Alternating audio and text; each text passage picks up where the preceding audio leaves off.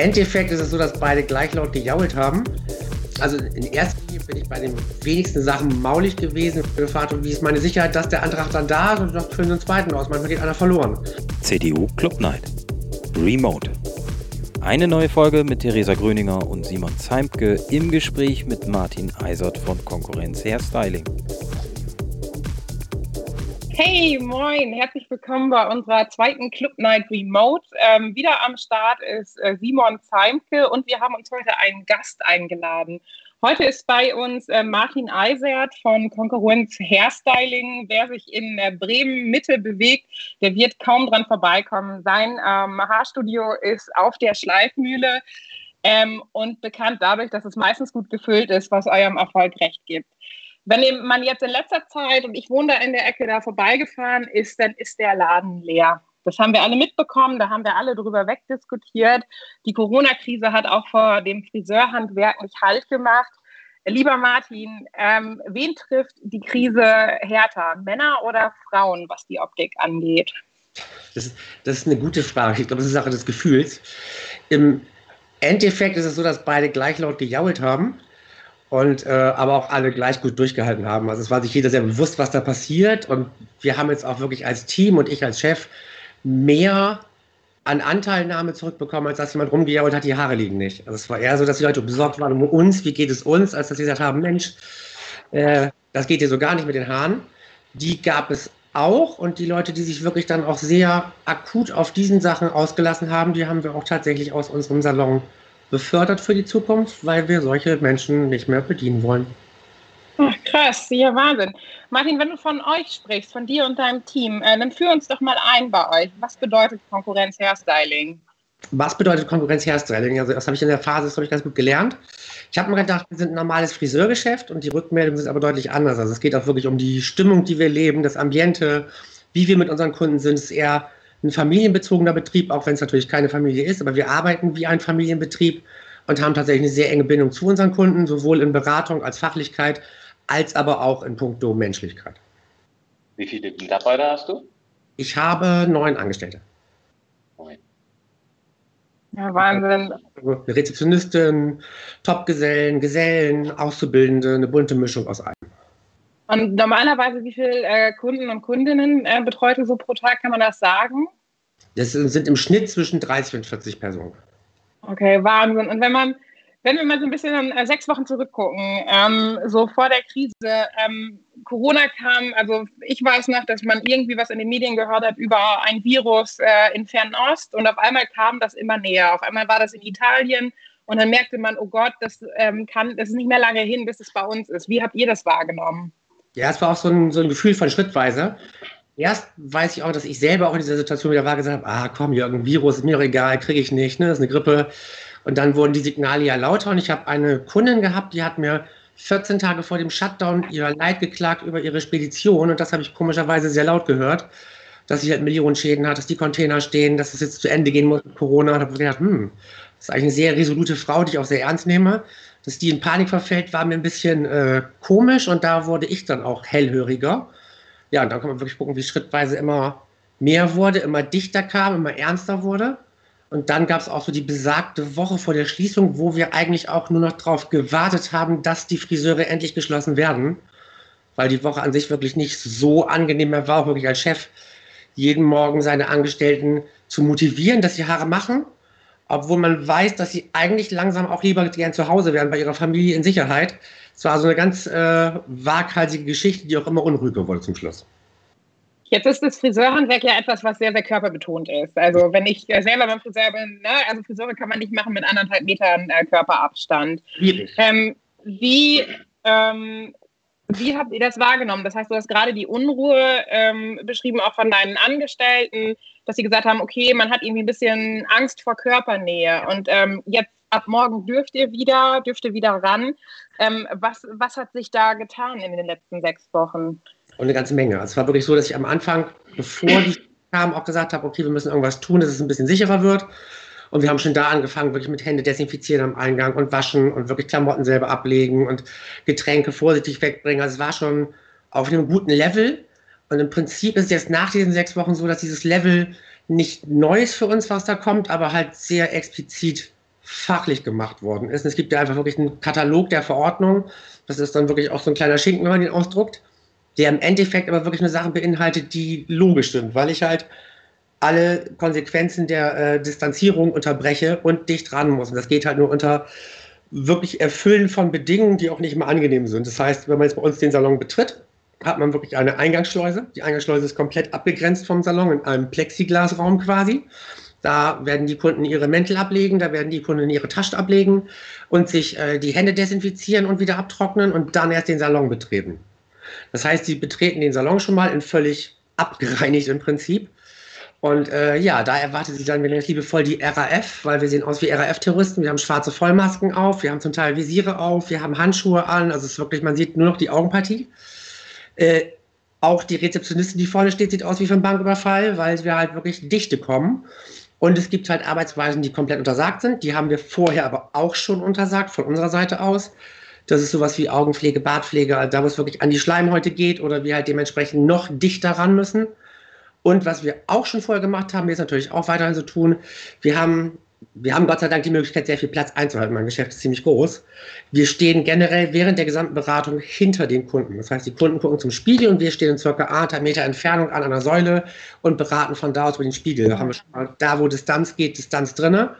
Und da, wo keine Distanz geht, erwarte ich halt von meinen Angestellten, das wollen die auch, ähm, ja, höchste Sicherheitsstufe. Also wirklich Handschuhe an, Handschuhe aus. Es ist alles gespickt mit einmal Handschuhen, irgendwelchen Mundbinden und was nicht geht. Wir haben wirklich, glaube ich, alles aufgetrieben, was man auftreiben konnte. Das, das klingt alles ziemlich ähm, aufwendig. Ne? Wird sich, wird sich, äh, wird's in Zukunft teurer beim Friseur? Es wird sowieso, glaube ich, in allen Friseurbereichen teurer. Erstmal ist so die Frage, wer hat diese Krise überhaupt überwunden? Wenn mir jemand vor sechs Wochen gesagt hätte, ich soll mein Geschäft sechs Wochen schließen, hätte ich dir ganz freundlich einen Vogel gezeigt und gesagt, das ist nicht möglich wenn es dann soweit ist, dann muss man da irgendwie durch und dann sieht man halt doch, dass es doch irgendwie möglich ist. In meinem Fall ist es jetzt so gewesen, dass ich auch sehr viel Zuspruch von Kunden gekriegt habe, bis hin zu wirklich Finanzierungsmöglichkeiten, die mir überhaupt ermöglicht haben, diesen sechswöchigen Spielraum zu überleben, weil das, was so in den Zeitungen bestanden hat und in den Nachrichten gesagt worden ist, ist halt so auch nicht immer umgesetzt worden und wahrscheinlich auch gar nicht möglich, weil es für, für, für oben, für Regierungsformen und alle Leute genauso neu ist wie für alle anderen auch. Es ist ja im gesamten System eine völlig neue Situation, wo auch nicht alles gleich funktionieren kann. Das erwarte ich gar nicht.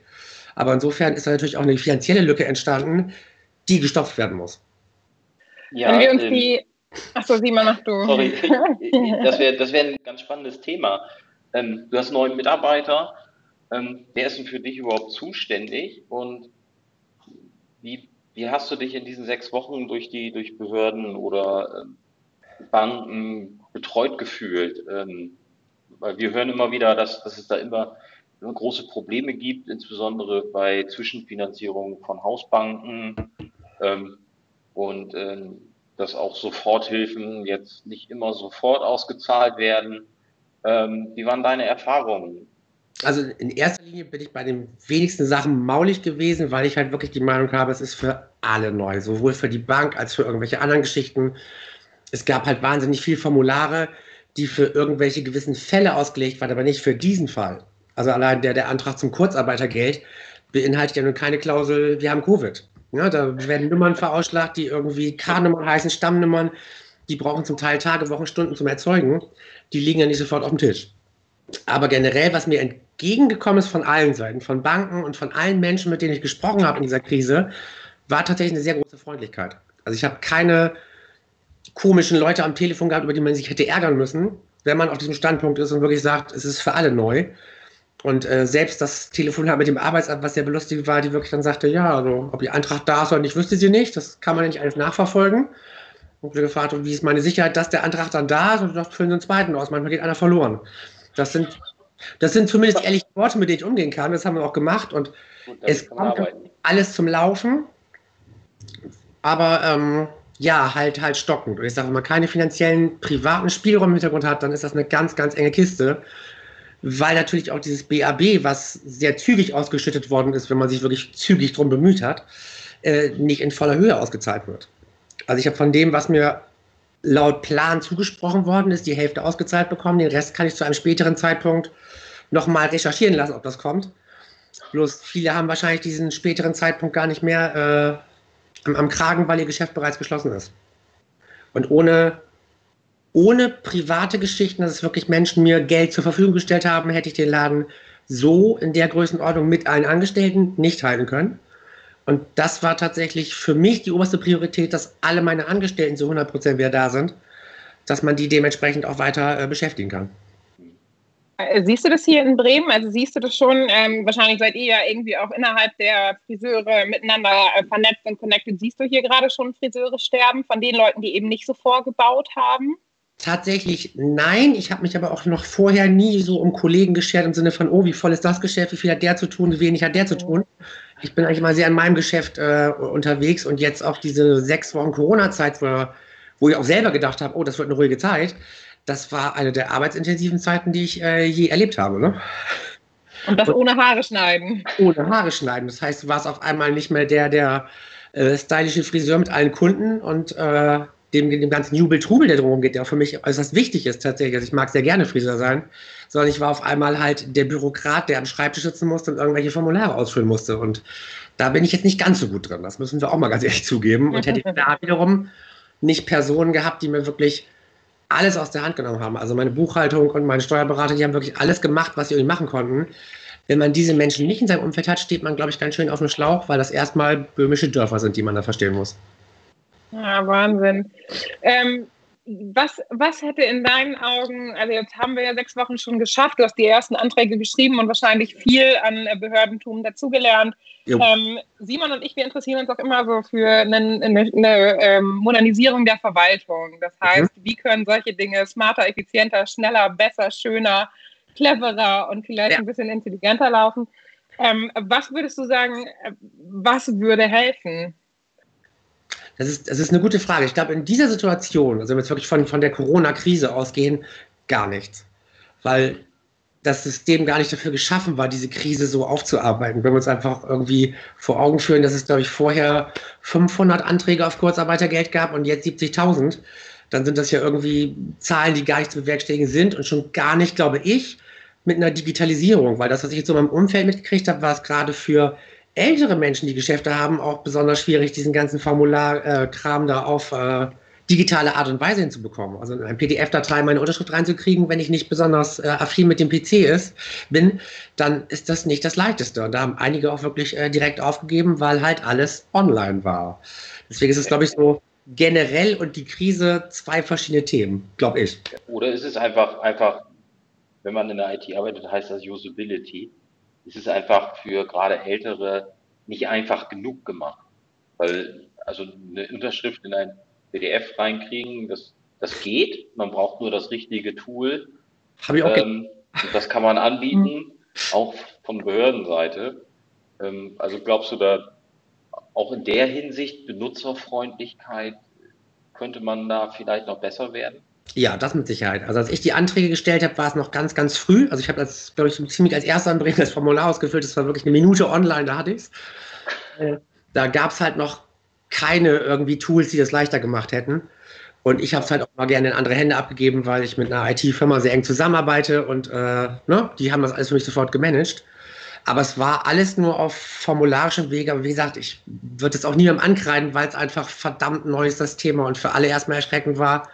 Und ganz generell kann ich einfach sagen, dass ich mich schon vom System her, vom kompletten, was gelaufen ist, immer gut gebettet gefühlt habe. Also es war nie so, dass ich irgendwie in, in Panik verfallen bin oder gedacht habe, das ist hier alles Kacke, was Deutschland macht, sondern eher ganz, ganz im Gegenteil, dass ich immer für mich gemerkt habe, ich bin ganz froh, dass ich hier bin und nicht in irgendeinem anderen Land, weil ich schon glaube, dass wir da eine, einen guten Rückhalt von oben haben, soweit es denn möglich ist. Und der Rückhalt kann nicht für alle gewährleistet werden, das ist einfach auch so. Das war, glaube ich, ein Plädoyer für, für unsere Bundeskanzlerin. Äh, da freuen Simon und ich uns immer ganz besonders. die, äh, ähm, ja, ganz ehrlich, die erkenne ich sehr hoch an. Ich glaube nicht, dass das jemand besser gemacht hat in dieser Welt, glaube ich wirklich nicht. Und äh, mein, mein schönstes äh, Facebook-Kompliment war für mich, dass jemand geschrieben hat, du bist die Angela Merkel des Friseurbereichs. Und ich habe gesagt, jupp. ähm, sag, sag, das nicht zu laut. Ich glaube, in Bremerhaven gibt es ein griechisches Restaurant, was dich dann dauerhaft beliefert. Ähm, jetzt haben alle während der Krise nach neuen Geschäftsmodellen, kreativen Lösungen, also alle haben danach geschrien. Jetzt ähm, seien wir mal ehrlich, wir haben alle die Videos bei YouTube gesehen, wir haben alle selber darüber nachgedacht, uns die Haare zu schneiden. Ähm, taugt das Friseur, äh, taugt, das, taugt das Friseurhandwerk dazu, dass man das vielleicht auch digital schulen kann, dass die Leute anfangen selbst zu schneiden? Oder ähm, hast du eher so eine äh, Anerkennung des Friseurhandwerks äh, wahrgenommen? Also ich generell in meinem Geschäft habe tatsächlich eher eine Anerkennung des Friseurhandwerks wahrgenommen. Wir haben unseren Stammkunden tatsächlich auch zur Verfügung gestellt, dass wir uns anschreiben konnten, dass wir Farbkits nach Hause geschickt haben mit Beschreibung mit allem, dass sie zumindest die grauen Ansätze wegkriegen, wenn es dann ganz böse wird. Wir haben auch viele Anfragen gekriegt, tatsächlich unter der Hand und würdest du nicht nach Hause kommen auf die Terrasse und wir haben auch keine Wände und alles toll. Wir haben uns tatsächlich als Team sechs Wochen daran gehalten, nicht einer Person die Haare zu schneiden. Das war. Hat man dir Bestechungsgeld geboten? Ja, ich glaube, es müsste so hoch sein, damit kriegst du mich nicht so schnell. ja, in dieser Zeit einfach nicht um 20, 30, 50 Euro, die man einnimmt. Es geht ja um ganz andere Größensummen. Und ja, unser höchster Dienst, den wir auch als Team gesetzt haben, ist wirklich dem Dienst auch jetzt diese, diesen Bedingungen mal zu folgen, weil es geht halt nicht um 3,50 Euro, sondern es geht halt wirklich darum, eine Gesellschaftsstruktur zu retten. Und, und ich glaube tatsächlich, je mehr man sich an diese Bedingungen gehält, desto schneller geht das auch alles vorwärts. Und insofern, wie gesagt, wir als Team schneiden keinem die Haare und wir haben nicht mal unseren Eltern die Haare geschnitten. Also insofern, ne? ganz eisern durchgehalten, das mussten alle leiden. Löblich. Und das, was dabei rumgekommen ist, ist wirklich eine ganz, ganz hohe Wertschätzung. Also sowohl von, von Ladenstimmung als Handwerk. Der Laden ist ab morgen tatsächlich randgefüllt für die nächsten acht Wochen. Ah, krass. Das ist auch ein großes Lob an euch irgendwie auch, ne? Ähm, ja, wirklich, wir haben wirklich haben ganz hoch vom Loben, vom wirklich Anerkennen des Handwerkes und der Dienstleistung. Also ich glaube tatsächlich, dass das irgendwie auch etwas ist, was diese ähm, Krise gerade ähm, irgendwie auch ausmacht. Also man merkt gerade, wer ist eigentlich systemrelevant, ähm, wer wird auch wie vergütet. Ähm, das heißt, wir haben äh, Krankenschwestern, die gerade irgendwie einen deutlich höheren Stellenwert haben, die Leute, die im Supermarkt alles geben, Friseure. Wir haben halt selber viele Dienstleistungen und man merkt erst in Krisenzeiten, wie wichtig diese Dienstleistungen tatsächlich auch für das gesellschaftliche Miteinander sind. Ja. Ähm, wir haben schon darüber gesprochen, der Laden ist randvoll, aber ähm, nehmt ihr wahr, dass Kunden auch ängstlich sind, wenn die zu euch kommen, dass die versuchen abzuwägen, so das, das kann ich dir ehrlich gesagt wahrscheinlich morgen Abend besser beantworten.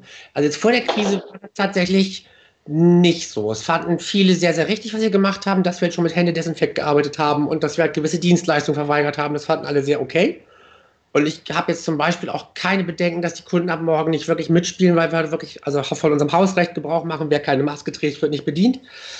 Und ähm, nee, ich glaube ängstlich nicht, aber es ist das schon für mich als, als Geschäftsführer und einfach auch als guter Chef wichtig, dass sich in erster Linie meine Angestellten sicher fühlen. Das ist, das ist der erste Part, weil die haben wechselnd alle zwei Stunden wieder neuen Menschen vor sich, den sie wieder behandeln müssen. Und das muss erstmal komplett safe sein.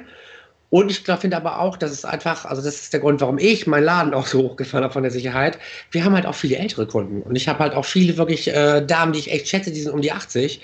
Denen möchte ich einfach auch ein gutes Gefühl geben, wenn sie zu mir kommen sich Jahre machen lassen. Und es ist einfach, für mich geht Schutz weniger um mich, als dass ich wirklich im Moment sehe, es ist einfach eine Aufgabe der Gesellschaft, dass wir uns alle schützen, um uns gegenseitig zu schützen. Und das ist das, warum ich den Laden so, so sicher wie möglich gemacht habe. Was hat dich in den letzten sechs Wochen so richtig geärgert? Geärgert oder? Ja. ja. Äh, geärgert ist eine gute Frage. Hm, doch, doch, doch, kann ich dir sagen, habe mich gerade gestern geärgert wie Sau, weil ich fast aus dem Auto ausgestiegen äh, eine, eine Demonstration gegen die Corona-Regeln. Also so eine, ne? Lass uns alles fahren und der Datenschutz ist wichtig und wir dürfen nichts preisgeben. Da kriege ich im Moment so eine kleine Hasskappe. Das kann ich nicht so gut hören, weil ich einfach glaube, dass das völlig in Ordnung ist, mal ein paar Daten zu benutzen, die man vielleicht vorher etwas gesicherter behandelt hat. Es dient nur guten Zweck. Aber, aber, aber gehört das nicht zu einer Demokratie dazu, dass man auch, auch Regeln des Staates hinterfragt? Mit, mit Sicherheit darf man ja auch tun, aber das war das, was mich geärgert hat. Weil okay, ich habe ja. gerade einen Weg gewählt. Ja. Ich habe ja schon keine Chance gehabt, wie ich in diese Krise reinkomme oder irgendwas. Da sind wir alle reingeschubst worden ja. und zwar ziemlich zeitgleich. Dann habe ich aber zumindest eine Wahl, wie ich aus dieser Krise wieder herausgehe. Und das möchte ich halt definitiv nicht als, als missmutiger trügerischer irgendwas tun, sondern einfach, also ich, ich vertraue diesem System, bin ich auch ganz ehrlich, und ich hinterfrage ja. da wenig, weil ich einfach glaube, das ist was, was, was mein Denken total überbeansprucht, weil ich finde schon faszinierend, dass überhaupt jemand in der Lage ist, sowas zu berechnen, was so ein Virus kann. Mhm. Und weil ich so wenig Ahnung von dem Thema habe, will ich da auch gar nicht widersprechen, sondern einfach mal zugucken, dass es schnell wieder vorbeigeht. Und, und ja, das gehört zur Demokratie dazu, dürfen sie auch machen. Aber es ist halt so, wo ich mir denke, ach Leute, das ist gerade nicht die Zeit, jetzt dagegen zu sein. Also seid mal später wieder dagegen, sondern mal Input machen für Gesundheit und dann können wir ja auch wieder alle dagegen sein. Ist ja kein Thema. Mhm. Simon, wie sieht es denn bei dir aus? Äh, fuchst dich das auch? Mich, mich fuchst das tierisch. Ich könnte schreien, wenn ich sowas lese. Äh, also für mich ist es immer ein Unterschied. Ähm, also für mich ist ganz schlimm die, ich habe es ja schon vorher gesagt, oder ich hätte es ja besser gemacht, Fraktion, die also nach drei Wochen irgendwie wusste, wie man das alles hätte managen sollen. Ich bin in Wirklichkeit also auch eigentlich Martins Meinung, ähm, dass man sagt, okay, noch niemand hatte in Europa diese Situation in der Größenordnung, weder mit, mit SARS noch mit, äh, mit MERS, äh, waren wir in diesem, diesem Krisenmodus. Und ähm, von daher äh, halte ich es da mit äh, dem, dem alten Spruch des, des Altkanzlers äh, Schröder, diesmal nicht Kohl, sondern Schröder, der gesagt hat, wenn Krise ist, muss man Krise managen.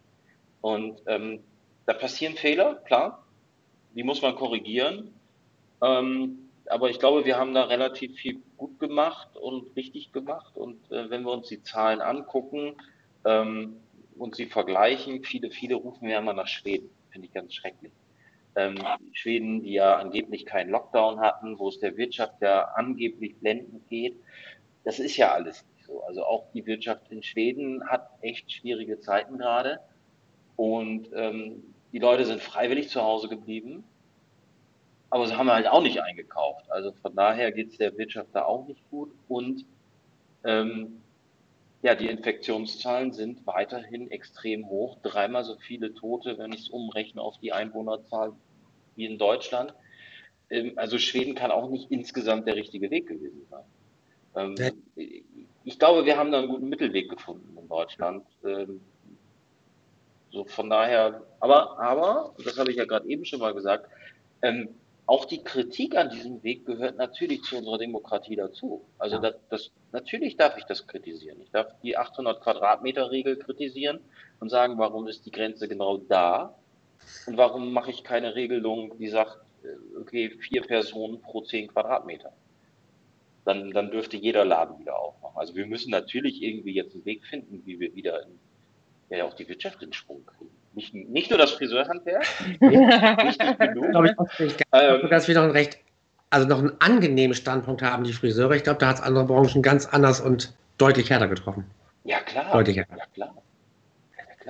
Ich habe ähm, hab tatsächlich, ähm, wo ich aktuell tierisch zu viel kriege, natürlich muss man kritisieren dürfen, aber diese ähm, An äh, Zunahme, oder zumindest äh, spüre ich das, diese Zunahme ähm, der Leute bereit zu sein für so Verschwörungstheorien, geht mir unfassbar auf den Keks. Ich, ich weiß gar nicht, in welcher Welt Leute leben, wenn sie wirklich und überzeugt der Meinung sind, dass diese Krise äh, erfunden wurde oder heraufbeschworen wurde oder für irgendwen gut sein soll. Ich kenne nur Verlierer. Also es gibt ja. vielleicht ein ganz, ganz paar Gewinner, die Stoffläden zum Beispiel, aber ansonsten gibt es unfassbar viele Verlierer. Und ich finde das enorm und einfach, einfach für mich nicht begreifbar, wie Leute sich so weit von jeder Faktenbasis und wie sie, und das, das ist das, was mich erschüttert, wie man ähm, so misstrauisch sein kann gegenüber staatlichen Institutionen. Das heißt, diese, diese Abkehr, das hat für mich auch irgendwie was, was mir Sorge bereitet, wenn wir ähm, nach Corona weiter gucken. Was ich aber heute ganz lustig finde, und dann kommen wir wieder zurück zu den Friseuren. Ähm, ich weiß nicht, ob ihr, kennt ihr die, ähm, kennt ihr die äh, Twitter-Perlen bei Instagram? Oder bei, ich weiß nicht, das ist auch eine Homepage oder ein Blog oder was. Die haben auf jeden Fall heute äh, einen Tweet äh, nochmal äh, wiederholt. Äh, Locker Lockerungsdiskussion 1350. Ähm, die Pest ist auch nicht schlimmer als das Fleckfieber. Warum dürfen Steinemetze öffnen, Hufschmiede aber nicht? Hexenverbrennungen können ja ohne Zuschauer stattfinden. Trinkstuben sind systemrelevant. Viele Erkrankte über 30 wären eh bald gestorben. Und ich glaube, das fasst es irgendwie ganz nett zusammen mit ein bisschen Humor. Ja, in der Tat.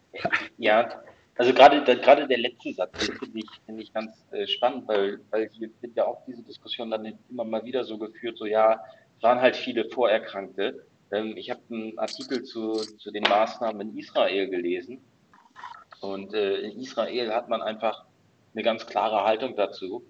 Wir versuchen jeden zu retten. Egal, ob der noch, noch eine Woche oder drei Monate oder 30 Jahre zu leben hat. Denn jedes Menschenleben ist wichtig. Und ähm, das, das finde ich eigentlich die viel schönere Herangehensweise, als dass man guckt, ja, der war vorher krank, der wäre in sechs Monaten eh gestorben. Das, das finde ich eine ganz schreckliche Variante des Denkens äh, an der Stelle. Ähm, und deshalb finde ich auch die Kritik an diesen Statistiken irgendwie so komisch, wo Leute sagen so, ja, hat ja gar nicht geguckt, ob die jetzt wirklich an Covid gestorben sind. Ja, die sind halt mit Covid gestorben, aber beim Autounfall gucke ich auch nicht. Ist der am Autounfall gestorben oder war der vorher krank? Ja, ich glaube, es ist so, so ein Sicherungssystem des Kopfes. Ne? Also in dem Moment, wo ich mir sage, der ist, der ist nicht an Covid gestorben, das weiß man gar nicht so richtig, dann kann es mich auch nicht so schnell kriegen. Ne? Das ist so eine, so eine ja. Taktik des Kopfes. Und äh, das mag sein. Ich, ich glaube, wir kriegen ab morgen auch sehr, sehr viele interessante Geschichten zu hören. Wahrscheinlich auch die eine oder andere Verschwörungsgeschichte. Ich habe mit meinem Team tatsächlich auch abgesprochen, dass wir uns von allen Geschichten distanzieren. Wir haben unsere eigene und wir halten uns an Bedingungen und äh, also meine Leute dürfen auch definitiv die, die ganzen Sachen ausbremsen, weil wir jetzt auch keine Lust haben, uns acht Wochen lang das Geheule von Corona anzuhören. Das betrifft halt einfach jeden in seiner Form und jeder hat seine eigene Geschichte und jeder hat seine Rattenschwarze hinten dranhängt. Können ja auch einfach darüber sprechen, was in ein paar Monaten ist, was werden soll, anstatt sich irgendwie zu erzählen, wie schlecht es die letzten sechs bis acht Wochen war. Wenn du eine sehr interessante Geschichte hörst, dann kannst du die Geschichte gerne für Simon und mich und die nächste Club Night Remote empfehlen. Dann freuen das, wir uns immer äh, über. Kann ich gerne machen, weil da werden mit Sicherheit auch wirklich interessante Sachen bei sein, weil ich einen breit gefächerten Kundenkreis habe und das ist auch mal so diese Infoquelle, die ich sehr liebe, dass man wirklich in tausend Bereiche reingucken kann, obwohl man dann nur Haare schneidet. Ja. Äh, ist man doch immer sehr gut äh, informiert über alle Themenbereiche eher. Martin, komm, oder? Ja. Martin, kommen wir mal wieder zu den, zu den, zu den, schönen, äh, zu den schönen Seiten. Ja. Ähm, jetzt seid ihr als Hairstylisten, ähm, gerade weil ihr ja Style irgendwie auch bei euch ähm, sehr, sehr hoch schreibt, seid ihr ja auch ein bisschen an Mode gekoppelt. Ähm, und jetzt hat man ja irgendwie erlebt, dass die ersten großen Einkaufshäuser eine ganze Kollektion quasi ähm, verschleudern, verramschen oder sie wissen noch nicht so ganz genau, was sie damit machen. Ähm, was glaubst du, hat diese ganze Zeit des Homeoffice, des daheim zu Hause bleiben, hat das auch einen äh, Einfluss auf Mode für das nächste halbe Jahr? Das ist eine gute Frage. Da, da fragst du das richtig. Jetzt muss ich mal hier die Katze aus dem Sack lassen. Ich glaube, ich bin der Friseur, den es so gibt. Also ich, das sind meine Leute, die sich wirklich auch viel für Mode interessieren, da mal sehr up to date sind ich bin eigentlich mal eher der, der sich das auf das Wesentliche runter reduziert. Das heißt, mir geht es wirklich auch um, um gute Haarschnitte, um gute Koloration, aber ich muss das nicht den neuesten Modetrend gerade anstreben, okay. weil ich glaube, um den geht es gerade im Moment einfach nicht. Also es geht um sich selber gut fühlen, sich selber schön fühlen, sich selber ins rechte Licht rücken und nicht der top-modischste vom nächsten Stern zu sein. Das ist für die Branche der Mode sowieso einfach total erschreckend, weil die Läden wahrscheinlich auch noch gar nicht richtig voll sind, weil die Kollektion ausgelaufen ist. Die haben quasi eine Kollektion wirklich für umsonst eingekauft. Die wandert so ins Lager. Ähm, ich glaube, bis das wieder richtig losgeht, dass Leute sich wirklich wieder akut für Mode interessieren, Zeit dafür aufwenden, bis das wieder dahin kommt, wo es gewesen ist, das wird noch eine ganze Zeit lang dauern. Jetzt haben äh, Simon und ich im Vorgespräch ein bisschen darüber spekuliert. Ähm, jetzt so Mai, Juni, Juli, August sind ja auch die Zeit der Hochzeiten, der großen Feste feiern, Familienfeiern, der aufwendigen Hochsteckfrisuren ähm, und des richtig Aufbrezelns. Ähm, ich persönlich kenne in meinem Umfeld ähm, auch Bräute, die jetzt ähm, sehr traurig angerufen haben und ja. ihre Hochzeit abgesagt haben. Wie sieht es bei euch aus? Seid ihr davon auch irgendwie äh, getroffen? Da kriegt ihr da auch dramatische Geschichten mit? Also wir haben jetzt tatsächlich in der Krise, wo es geschlossen war, äh, eine Braut gehabt. Die haben wir aber weder telefonisch erreicht noch sonst irgendwas. Also da kann ich dir gar nichts zu sagen, was damit gewesen ist. Wir haben aber generell auch nicht so viel Bräute dieses Jahr irgendwie im Plan gehabt. Und was in den nächsten Wochen ist, weiß ich gar nicht. Ich persönlich würde, wenn ich jetzt heiraten würde, meine Hochzeit direkt verschieben in irgendeine Zeit rein, wo es wieder gut möglich ist, weil das ja ein Trauerspiel ist, jetzt irgendwie zu machen. Hm. Wir haben tatsächlich von einer Maskenschneiderin auch Hochzeitsmasken bekommen. Das heißt, wir können auch eine Braut mit Mundbedeckung bedienen, einen Bräutigam. oh Gott. Ich finde tatsächlich, wir haben es vorhin auch gerade im Laden besprochen, das ist ein ganz trauriges Thema. Es soll irgendwie der Tag des Lebens sein. Man will den zelebrieren und den könnte man ja wirklich nur in B zelebrieren. Mehr wäre es ja wirklich nicht. Weder von Gast ja, noch sonstiges. Ich kann ja nichts schön ausrichten im Moment. Das, das, äh. das, gerade das Thema Hochzeiten ist echt hart. Also wir haben, wir haben eine Freundin, ähm, die wollte heiraten und zwar am zehnten Jahrestag. Ja, das ist ausgefallen. Ähm, das ist dann natürlich auch, weil gerade dieses Datum ja mit vielen oder bei vielen ja echt mit was verbunden ist. Das ist äh, hoch emotional. Ja. Und das ist, äh, ich, ehrlich, ich wüsste nicht, dass wir eine Braut haben in den nächsten acht Wochen und ich hoffe, wir kriegen auch keine. Weil es tatsächlich. Nein, das ist ja wirklich, das ist ja kein schönes Thema, das jetzt irgendwie vielleicht zu machen, nee. hey, es wird ein super Tag, du kriegst den Mund verbunden und darfst heiraten. Wie toll wird das denn? Das ist äh, ja. einfach nicht toll. Das kann man so sagen. Ja. Ja, ich glaube, ich glaube tatsächlich, dass das irgendwie noch äh, auf deutlich mehr Lebensbereiche irgendwie äh, einen ähm, Einfluss hat, als wir das heute überhaupt absehen können. Ähm, morgen geht es wieder los bei euch ähm, mit voller Besetzung, vollen Terminkalender. Ähm, habt ihr denn auch irgendwie mit, also ähm, habt ihr auch so Aus Notfallszenarien entwickelt? Also ihr habt jetzt ja viel Vorbereitung getroffen, das heißt Plexiglas, ganz viel ähm, Desinfektionshandschuhe, Mundmasken. Ähm, aber gibt es auch für den Fall, dass es irgendwie eine Infektion gibt, habt ihr da auch irgendwie ähm, vorgesorgt? Das wäre jetzt die Frage, wie du dir das vorstellst. Also, dass jemand akut im Laden in der Sekunde erkrankt, wo Haare gemacht hat, äh, glaube ich tatsächlich nicht. Was natürlich ganz klar deklariert ist, dass wir Kunden mit großen Symptomen nicht bedienen. Also ich möchte im Moment niemanden sehen, der irgendwie alle drei Sekunden husten muss. Das fände ich einfach nicht so witzig. Und äh, unseren Kundenkreis, unseren Stammkundenkreis, dem traue ich es durchaus zu, dass er das durchweg managen kann, dass sie wissen, ob sie gerade beim Friseur gern gesehen sind oder nicht. Ich würde mich auch erdreisten, tatsächlich, wenn jemand zu zu äh, symptomig ist, wirklich zu sagen, geh bitte wieder nach Hause. Das ist natürlich echt auch ein, ein, schwieriges Thema. Da kann sich auch jemand wahnsinnig auf die Füße getapst fühlen. Dabei geht es einfach um Vernunft. Und ich glaube, Vernunft in der Gesellschaft wirklich zu sagen, ich bin erkältet, ich komme heute nicht. Man wird eine Lösung dafür finden. Es ist generell bei mir im Laden jedem Angestellten freigestellt, zu entscheiden, ob er jemanden bedienen möchte oder nicht bedienen möchte. Also ich mache da keinen Druck irgendwie auf und sage, du bedienst so lange, bis ich sage, der geht nach Hause. Wenn sich jemand dabei nicht gut fühlt, dann dürfen meine Leute selber sagen, ich möchte dich nicht bedienen, komm bitte wann anders wieder. Das geht ja wirklich auch um, um, ja, um aller Sicherheit. Das wäre, also das ist ein Notfallszenario, was wir definitiv besprochen haben. Und wir haben ein Notfallszenario generell entwickelt. Ich habe einen Salon, der ist auf zwei Ebenen aufgeteilt. Das haben wir einen Balkon eingezogen. Dass in dem Moment, wo wir empfinden, es wird zu voll, es wird irgendwie zu unangenehm, können wir auf die zweite Etage ausweichen mit Koloration und solchen Sachen und können die Leute auf zwei Ebenen voneinander trennen.